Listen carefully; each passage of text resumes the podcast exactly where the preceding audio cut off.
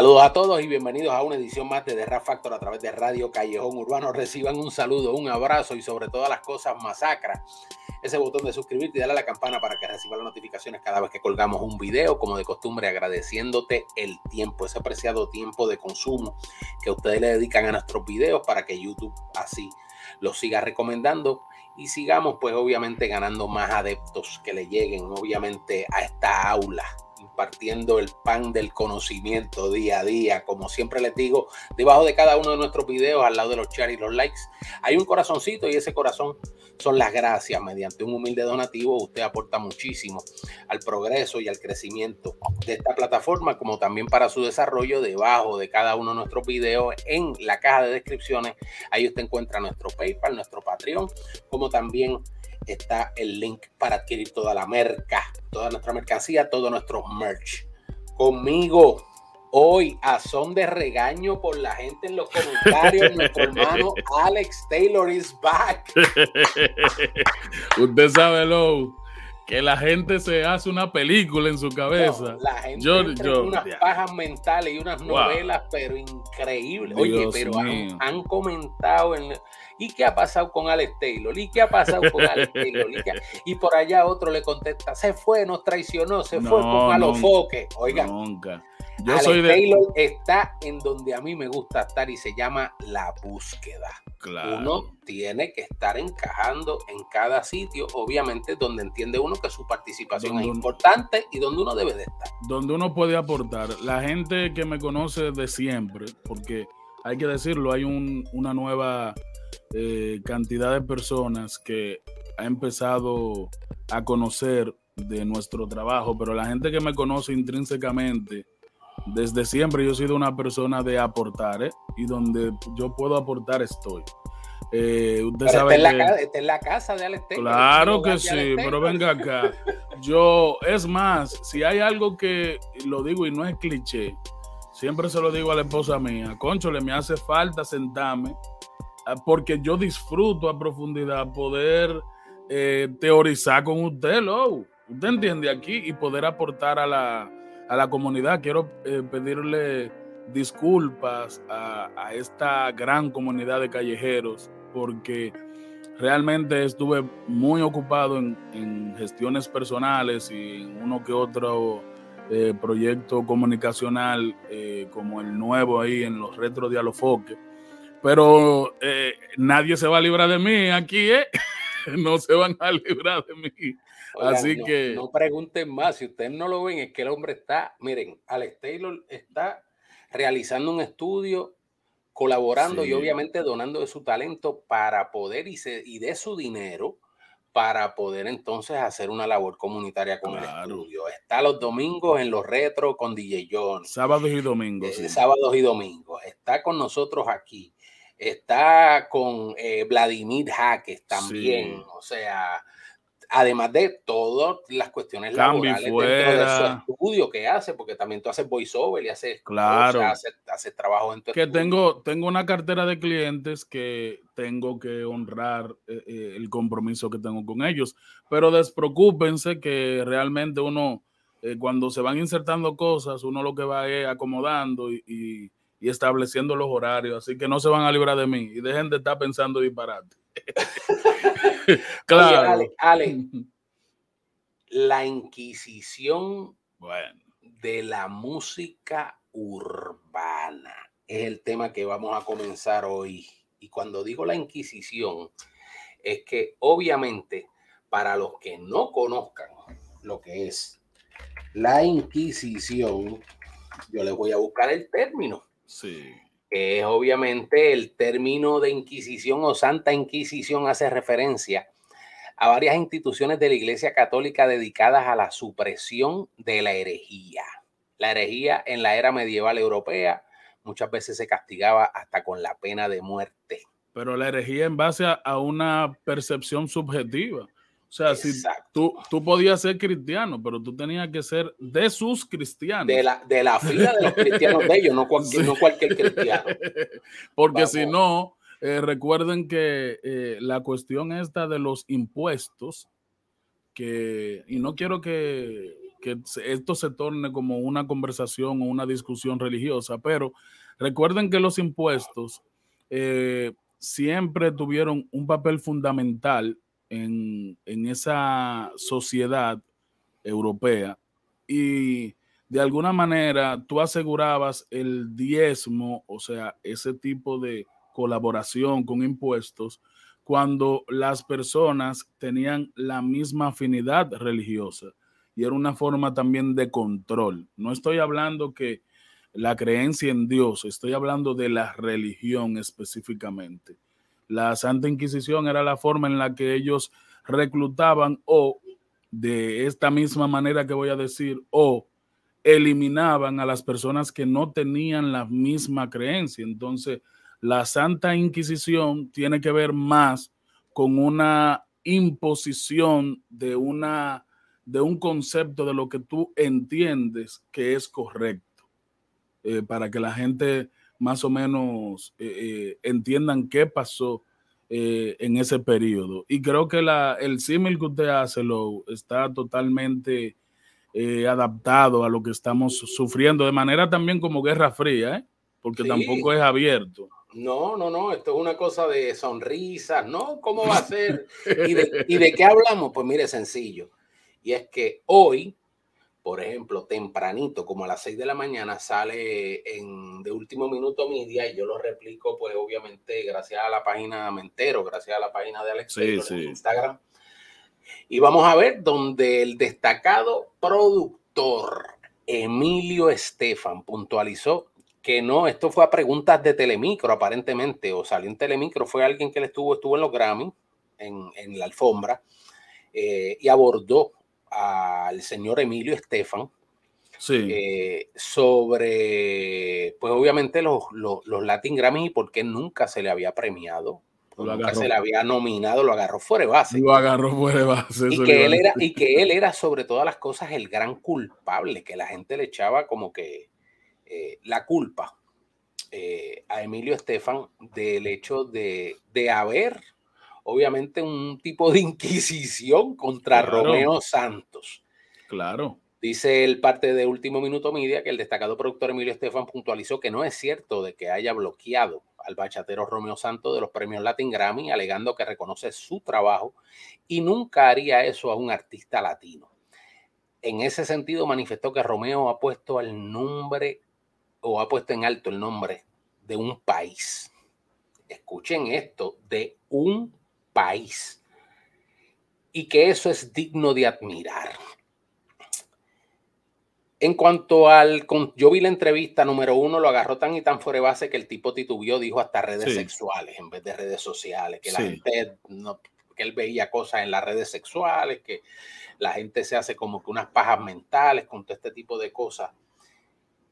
Y yo entiendo que, que de cierta manera, gente, y lo voy a decir honestamente, un Willy Chirino, un John Secada e incluso Gloria Estefan tienen Grammys o Latin Grammys y no tienen la cantidad de éxito que ha tenido un Romeo Santos no los tiene. Y eso lo digo yo. Esa es claro. mi opinión dentro claro. de la música. Y ante eso, obviamente, es que se vislumbra, como decía yo en el video que hice desde Las Vegas, porque presencié la gala, estuve allí. Estuve, como digo yo, en mi esquinita, calladito, viendo todo, puntualizando y anotando todo en mi mente, todo lo que yo veía, porque yo no fui allí a ver espectáculos de nadie, ni quién se caía de escalera, ni quién eh, estaba doblando, no. Mi propósito fue ver ciertas cosas, ciertas actitudes, como les dije ayer en el video sobre el dembow, lo que palpo y noto de la industria acerca del dembow, y es que obviamente ellos entienden que hay una pegada que se le puede sacar dinero, claro. que es rentable, pero rentable de acuerdo al modo de su inquisición. De acuerdo al modo de cómo ellos practiquen la religión y al son que bailen ellos. no de otra manera. Y eso lo han hecho toda la vida con la música. Toda la vida. Y Romeo Santos es producto de esto, Alex. Sin lugar a dudas, Romeo Santos ha sido como han sido muchísimos artistas, como un Tego Calderón. Y da, oye, y, dentro de todo, no, no quisiera pecar en el hecho de entrar en una controversia o en una pugna que se pueda decir que es racial. Pero ciertamente uno a veces se cuestiona. O sea, estamos hablando de Romeo, estamos hablando de Tego, de, de Don Tego Calderón. O sea, y, y, hay cosas que yo no concibo, no, no tengo idea, no, no puedo tener reparos, no puedo dejar de ser implacable con este tipo de concursos publicitarios, con este tipo de, favoritismo popular, de cierta manera hasta hereje. Sí. Que estriban en lo ridículo. Y tú lo oyes a él todo desencajado, tratando de, no, pero aquí es donde yo ciertamente digo, wow cuando dice Romeo ha puesto en alto el nombre de un país. No de la comunidad latina. No solo eso, Emilio Estefan, ese país tiene un nombre. No es un país, es el hermano país de la República Dominicana. Es que cuando, cuando el inconsciente trabaja, evidencia. O sea, dése cuenta como, por ejemplo, cuando una persona eh, va a hacer unas declaraciones en base a un, a un crimen que se le adjudica, muchas veces cometen el error de decir, no, porque fulano era o fulana era, porque el, inconsciente te traiciona, porque esa persona, aunque eh, quiere eh, aparentar que no tiene nada que ver en el crimen, sabe que esa persona ya no existe y en vez de decir en, que en, existe todavía, eh, lo, la llama en pasado. Entonces, dése cuenta cómo él hasta se siente un poquito hasta despectivo, si usted lo puede. Pero es que la, la, conjetura, cuando yo escucho y él dice, Romeo ha puesto en alto el nombre de un país. O sea, no es de un país, mi hermano. Es de Santo Domingo. Es que tú eres cubano. Y las tres Antillas mayores son Cuba, Puerto Rico y República Dominicana, junto con Haití. Usted sabe que hay un elemento que yo quisiera eh, eh, resaltar. Uno no, son varios. Sobre todo cuando tú tienes allí a Mili Quesada que le dieron un premio y también le reconocieron la labor de, Johnny Ventura. Sí, y, un Sergio Vargas. O sea, lo que pasa es eh, que hay, hay que desglosar un poco. Yo hice un, post e, esta mañana.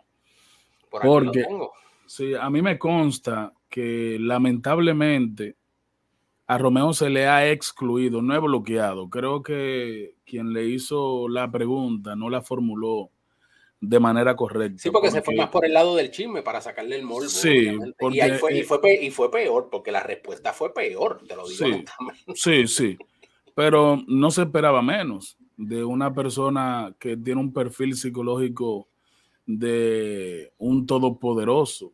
Eh, yo creo que cuando él salió, eh, se alejó de esa persona, estaba echándole pestes en su mente, porque eh, realmente él es una persona, o sea, hablando de Emilio Estefan, es una persona que no se expone fácilmente. Es más, es más. Y es muy profesional, créeme. Sí, él, controla hasta el mínimo detalle de su figura y es lo que ha logrado que sus vinculaciones con ciertas situaciones no se manejen porque el hombre tiene poder, mucho poder. Tiene tanto poder que ha podido salir impune de una exclusión, exclusión de un artista de talla mundial y con logros que muy difícil eh, cualquier artista pueda lograrlo, ¿eh? pueda llegar a esos logros como Romeo Santos. Pero hay un elemento. El primer elemento es... Antes de que tú pases el elemento, y quiero, porque tenemos en pantalla obviamente tu escrito desde tu Instagram y quiero leerlo, porque dice, y cito a Alex Taylor, precisamente este tipo de comportamiento irresponsable es el que en la era de la verdad no podrá seguir teniéndose impune. Todos sabemos que más que bloqueado, Romeo Santos ha sido excluido de los Latin Grammys. Y esa mezquindad les pasará factura tarde o temprano. Claro, porque ¿cómo tú le explicas al mundo, Low, que Romeo Santos, teniendo eh, los mayores logros en ventas, o sea, estamos hablando de que eh, no hay un solo, un solo premio, una sola premiación que no tenga en cuenta los logros de Romeo Santos, excepto los Grammy, que todo el mundo sabe que es controlado por los Stefan. Entonces, al fin y al cabo, la gente tiene que saber la verdad. Eh, Emilio Estefan en un momento eh, fue llamado el rey Midas de la música latina, porque no hubo un solo proyecto mundial que no pasara por sus manos. Pero ¿qué sucede? La música urbana a principios de los 90 y mediados sí pasaron por la mano de, Emilio Estefan, porque nosotros tuvimos eh, a un grupo como Ilegales, que la producción Rebotando fue una producción que se hizo eh, en unos acuerdos con, con Emilio Estefan. Y, realmente sí, hubo un cambio de sonido y un cambio de, trabajo que netamente tengo que decir que sin un Emilio Estefan no creo que hubiera un Vladimir Dotel tan sólido mundialmente con su sonido eh, tan particular de esa fusión de merengue, house, eh, rap y, y dancehall, reggae. Pero ¿qué sucede? Eh, cuando tú escuchas a un Romeo Santos, primero una aventura y luego un Romeo Santos, tú no estás viendo ningún tipo de vinculación con estos magnates, con esta estructura. Y por qué no decirlo hasta en cierto punto con un comportamiento pseudo mafioso, porque estamos hablando de que hay premiaciones eh, de artistas que eran del círculo de él, categorías que fueron creadas como un traje a la medida para poder tener incidencia y exponer a ese artista. Cuando yo hablaba de ese comportamiento, de ese comportamiento eh, hasta mezquino, eh, me, en realidad me refería a eso. ¿Por qué? Porque yo siento que cuando tú eh, tomas la imagen de un, de un artista eh, como John Secada, por ejemplo, por decirle un, nombre así como ejemplo, y de alguna manera forzas ciertas premiaciones, estás haciéndole hasta daño porque es un artista de, de excelencia total. Creo que parte de lo que ha dañado nuestra industria es la forma en la que si yo no soy parte de tu proyecto, no importa qué grande, qué tan grande tú seas, yo te excluyo de manera impune y como los medios de comunicación me tienen respeto u o miedo, pues simplemente eso se excluye. Dese cuenta que son los medios no tradicionales como este que abordan ese tema sin temor porque a, nosotros no estamos, no estamos esperando una premiación, ni, ni debemos nuestra carrera a él. Tal vez por eso es que nosotros no tomamos el atrevimiento de decir la verdad. Ahora, valga la redundancia, estamos en la era de la verdad. Y en los espacios en los que yo pueda exponer esta postura que tiene como idioma la verdad, no puedo excluir la manera mezquina y pseudo mafiosa en la que eh, los Estefan manejan la industria de la música latina en Miami, en los Estados Unidos. O sea, eso tal vez tú no lo vas a escuchar de un artista que lo ha vivido en primera persona, ¿eh? porque tiene que cuidarse. Pero nosotros no somos artistas, nosotros somos comunicadores. Entonces, yo creo que es muy irresponsable, pero es congruente con él que Emilio Estefan tenga unas declaraciones tan mezquinas y, de manera tan con esa, esa desfachatez que, les, que le caracteriza y les caracteriza a personas como él, porque entienden que van a poder seguir eh, cometiendo este tipo de abusos impunemente. Romeo Santos, eh, Low Q, cada vez que le mencionan el caso, él dice que él no entiende. Tal vez de, una manera también eh, con una postura políticamente correcta y de momento protegiendo a su equipo, a claro, cierto, cierta diplomacia también dentro de todo, pero yo lo único que digo es que gracias a Dios que según él dijo en esa parte de la entrevista, él habla con Romeo a cada rato y son grandes amigos, porque si no lo fueran. Y, yo me, y yo me pregunto, yo me pregunto dentro de todas las cosas, y en un momento dado, de cierta manera, mediante un comentario, se le atropelló la figura al compararse a Juan Luis Guerra con entes urbanos. Pero yo ahora le pongo una pregunta a todos ustedes, o le coloco la siguiente pregunta. Romeo Santos no ha hecho, por decirlo así, a nivel de bachata, lo mismo la misma gesta. No estoy hablando de composiciones, ni estoy hablando de, enriquecimiento cultural y musical, sino estoy hablando de gesta popular. No ha impactado el globo a nivel internacional la música de Romeo Santos de la misma manera y de la misma talla y de la misma envergadura que lo hizo Juan Luis Guerra. Pero claro, lo que pasa es que no hubo una vinculación con los Estefan. Es más, vamos a decir las cosas como son. Lamentablemente, los egos, cuando se hieren, tú transformas a personas poderosas en enemigos.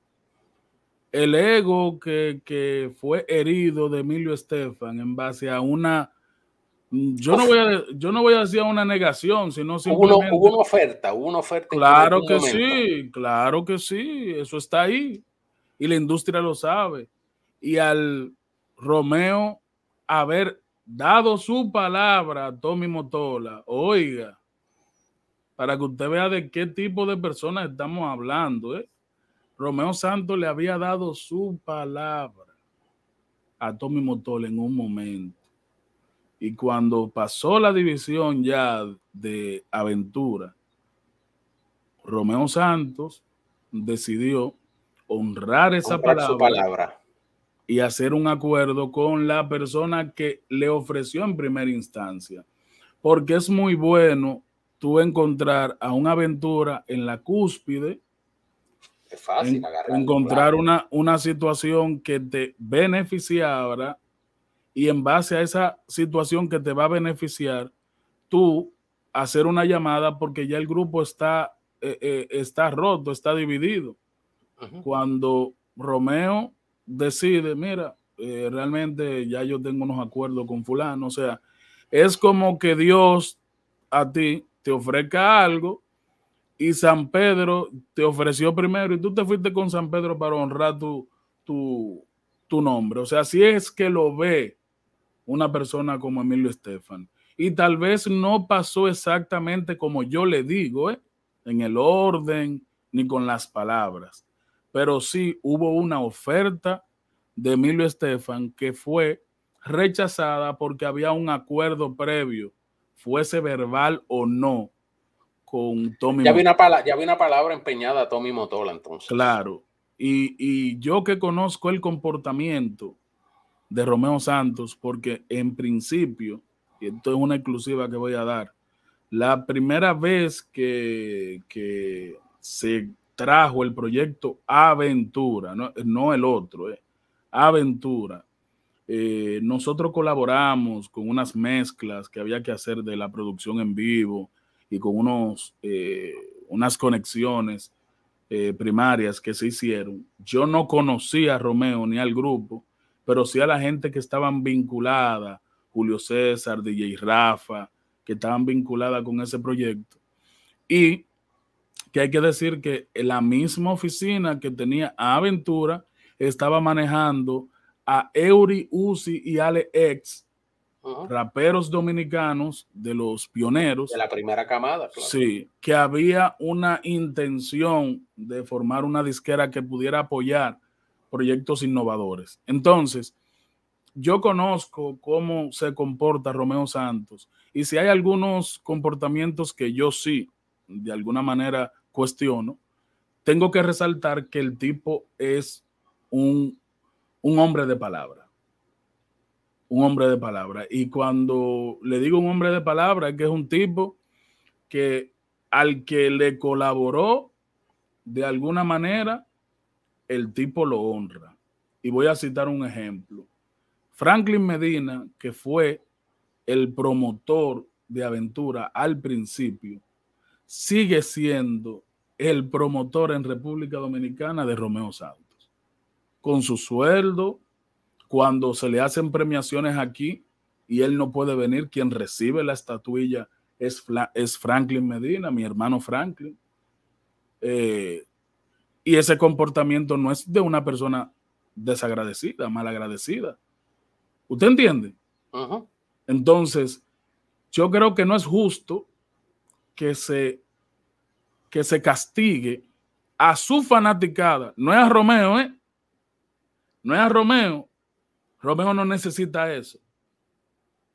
Pero se, yo creo que se ofende a la fanaticada de la música latina cuando en los Grammy tú ves artistas con 20, 30, 40 veces menos logros que Romeo, menos trabajo que Romeo. Romeo trabaja incansablemente. ¿Usted entiende? y, ese tipo, y ese tipo de cosas es que me indigna. Pero lamentablemente, Emilio, usted va a tener que enfrentar la verdad muchas veces. Esta tal vez fue la primera, ¿eh? Sí, esta tal vez fue la primera. Ya las redes sociales están causando, entre la pandemia y las redes sociales, están causando una quinquilla en la gente que los tiene imprudentes. Que se esconde en su casa si él no quiere eh, asumir las consecuencias negativas de todos sus abusos y de su comportamiento. Oye, pero dentro, ajá. No, no, no, le iba a decir que yo creo que eh, eh, ese modelo se agotó, ¿eh? Ese modelo se agotó y, nosotros tenemos ya que de alguna manera propiciar que hayan premiaciones justas y de personas que no tengan discriminación ni que nos vean simplemente como objetos. ¿eh? Eso es lo último que iba a decir. Eh, dentro de la Inquisición urbana aparece otro más pero este, este se fue quizás un poco más al extremo dentro de lo que es el clasismo. Ah, sí. Y el prejuicio, y hablo nada más y nada menos que del pianista Jane hmm. Rhodes. No, no.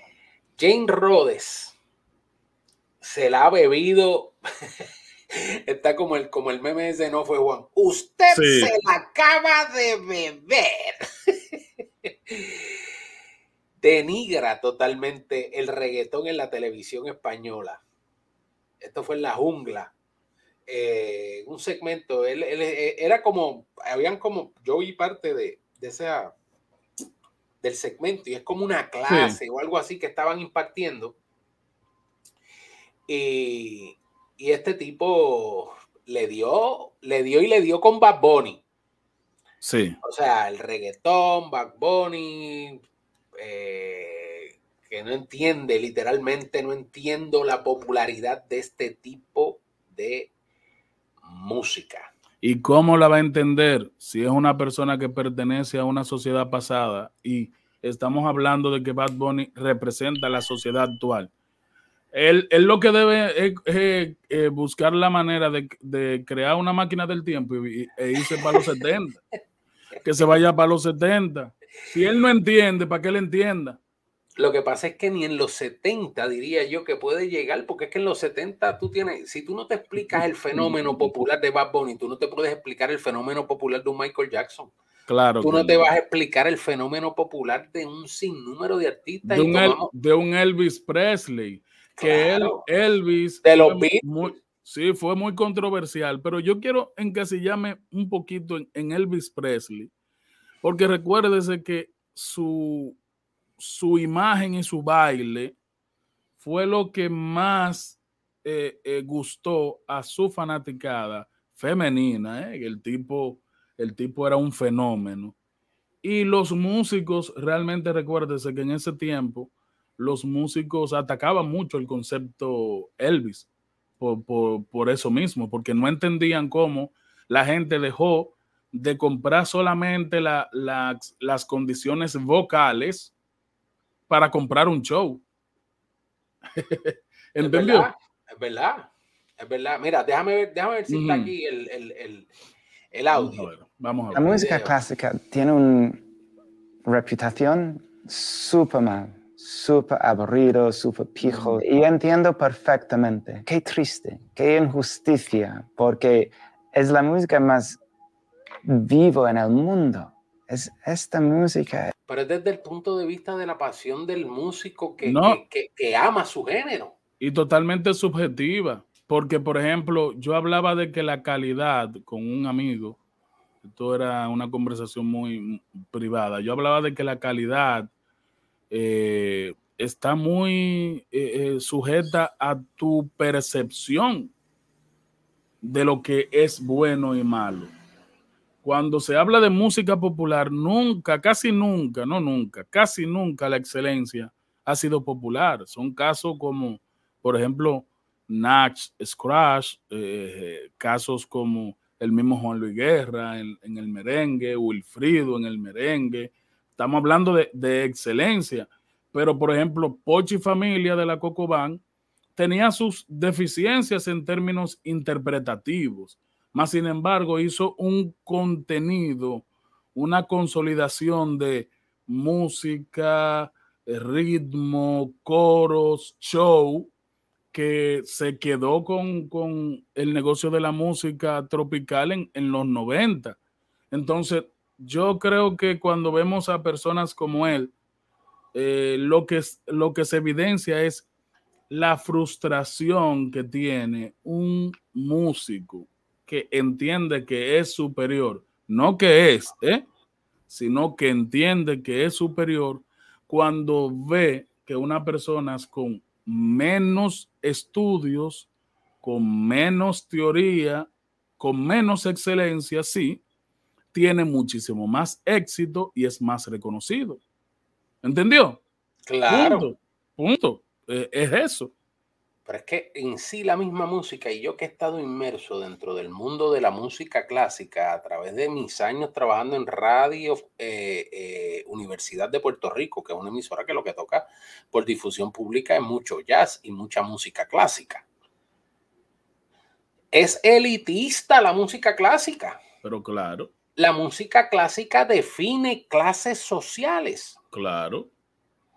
Fuera de quizás un violinista de conservatorio que es humilde, que le encanta, que le gusta, que es por vocación, que mira, que le ama, que apasiona este tipo de música, el concierto, la ópera, la música clásica en general, la sinfónica, la música clásica toda la vida ha estado ligada a la clase alta. Usted no va a ver eh, conciertos eh, en Guachupita de la Sinfónica.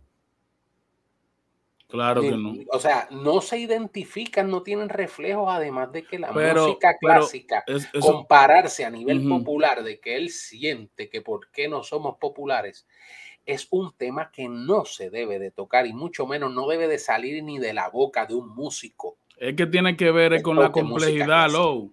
Low, tiene, que ver, tiene que ver con la complejidad.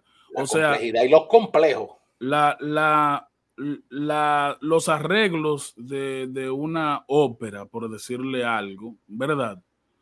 Es demasiado complejo para que un público que gusta de lo popular, oiga bien, para que un público que gusta de lo popular, que lo popular en música es algo más simple, es un género musical que utiliza en vez de muchas ejecuciones eh, eh, en poco tiempo, diferentes notas ejecutadas una tras de otra, que se ejecuta pocas notas en mucho tiempo. ¿Entendió? O sea, trato de, de, de, explicarle a la gente de manera llana que lo que pasa es que tú no vas a encontrar una gran cantidad de personas que gusten de la música clásica en un país en donde hay pobreza extrema, porque la educación permite que tus gustos, hasta tus gustos,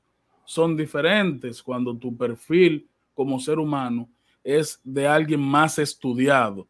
Y aún así, la música popular entra en esos círculos de personas que tienen una educación más alta, porque la música popular en su simpleza, en su minimalismo, también tiene su riqueza. ¿Entiende? Esas posturas mezquinas y despectivas y desde el punto de vista 100% clasista eh, y hasta racista, eh, es propia de una persona mezquina. Lo mismo que hablábamos de, el, el, zar, el, rey Midas de Miami. Aquí, aquí, dice, mira, aquí hay una parte donde él básicamente dice, hay una razón que tiene lógica sobre por qué después de 200 o 300 años le seguimos escuchando. ¿Vamos a escuchar a Bad Bunny en dos siglos? Pues no, ni de coña. Asevera, obviamente, antes de matizar que no voy a decir, y escuchen bien, que aquí volvemos otra vez al acto de un país con otro comentario similar, y es que dice, asevera, eh, no voy a decir que Beethoven sea más meritorio que Leiva o Rosalía, porque obviamente está en España. Claro. Y son los de España. No, y, no. Pero entonces, pero dice, pero explicadme por favor lo del reggaetón y Bad Bunny. Pero escúcheme, yo lo entiendo, porque no podemos ser mezquinos igual que él. Yo comprendo por qué él que es que él habla de una Rosalía. Oiga, ¿qué sucede con Rosalía? Rosalía es una cantante, ¿eh? es una tremenda intérprete, pero para poder colarse en lo popular tuvo que bajarle a la complejidad. ¿eh? Ella le agrega un plus con su interpretación, es muy sensual en su imagen, es una muchacha que ha logrado conquistar América como muchos otros españoles, pero él lo que de alguna manera no entiende es cómo un rapero haciendo cosas simples tiene hoy más reconocimiento que él mismo. Eso él no está defendiendo a otra gente, ¿eh? él se está defendiendo a sí mismo, él se siente de alguna manera pisoteado porque el mundo reconoce a un artista como Back Bunny que de momento no tiene ni un 5% de la capacidad que tiene él, pero Dios lo ha premiado con un discernimiento de lo que es la música popular y con una posición y un talento que él con todos sus logros y todos sus estudios y toda su calidad y con toda ese, todo ese aire de superioridad no va a conseguir. con su piano Steinway de un millón de dólares. Claro. Entonces ahí entra el punto de que no todo en la vida es estudio, dinero y capacidad. A veces el lindo desea el flow, el saoco que tiene el feo. Oye, claro, Entonces, eso, eso es lo que evidencia. Por eso yo hace mucho que dejé de ofenderme con este tipo de personas, porque yo entendí que el hate también puede ser una persona que de alguna manera tenga condiciones superiores a ti, pero que envidie las condiciones orgánicas y naturales que Dios te impregna. No, y, ciertamente, o sea, los comentarios como, como pues, se dirigió de la manera más tranquila, como si fuera de lo más normal, pero tú le notas, obviamente. Estaba guardado, eso estaba guardado. El grado, de envidia. Claro. Y, yo digo, tipo, tipos tan grandes como, por ejemplo, un Raúl Di Blasio, o, por ejemplo, el, cantante este de ópera. Andrea Bocelli. Andrea Bocelli, de igual manera, ¿no? El, el español que canta ópera, este. Plácido Domingo. Plácido Domingo, por ejemplo. Tú no ves a Plácido Domingo en esta mierda. No, es que, es que lamentablemente hay personas que están por encima. Plácido Domingo inclusive ha hecho discos de bolero y ha hecho discos interpretando con artistas de música popular y, convergen dentro de la música. O sea, eh, es que cuando, tú, no tienes que comer el plato si no te gusta. No, es que cuando tú no discriminas, tú puedes valorar el nivel de, de el, el nivel de belleza que tenga una expresión musical. Por eso es que yo, y, tengo que citarlo obligatoriamente a nuestro amigo Decano, por eso es que yo siempre he diferido de la manera despectiva en la que Decano ha visto la música popular, porque si bien él es una expresión muy conceptual del rap y, lo representa de manera digna, siento que parte de lo que nos ha costado, por lo que nosotros no hemos logrado tener una incidencia mayor en, el, en la escena latinoamericana y en la industria, es ese mismo tabú que lo comparte gente como eh, Melimel. Entonces, yo creo que nosotros no podemos discriminar expresiones artísticas.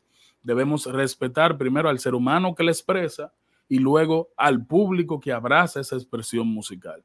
Entonces, yo creo que él rayó en ese, en ese punto. Él no está ofendiendo a Bad Bunny, está ofendiendo al mundo que valora su expresión artística. ¿eh? Yo lo único que puedo decir es que usted se la acaba de beber. puso un huevo de dinosaurio. Muchacho. Y en España. Ay, ay, ay, no, puso, puso un huevo europeo. Sí. Olvídate, eso es con, con chorizo. Sí. Coméntenme ustedes, díganme allá abajo qué creen de estos dos elementos. O sea, los Grammys saben la grandeza, tenemos una gran amistad con Romeo Santo, pero Romeo Santo ni fu ni fa para los Grammy. Y este elemento, un pianista de música clásica como James Rhodes, sencillamente no entiende ni comprende la popularidad de un Bad Bunny y de esa cosa llamada reggaetón. Díganme allá abajo qué ustedes creen. Regálenos un like, como siempre les digo, compartan este contenido. Nos despedimos, será hasta la próxima, recordándoles masacrar ese botón eh, de suscripción y también de igual manera darle a la campana para que reciba las notificaciones cada vez que colgamos un nuevo video. Este fue Alex Taylor, Low Q. Será hasta la próxima, mis hermanos. Por ahí venimos con algo más. Dios me los bendiga. Bonito día a todos.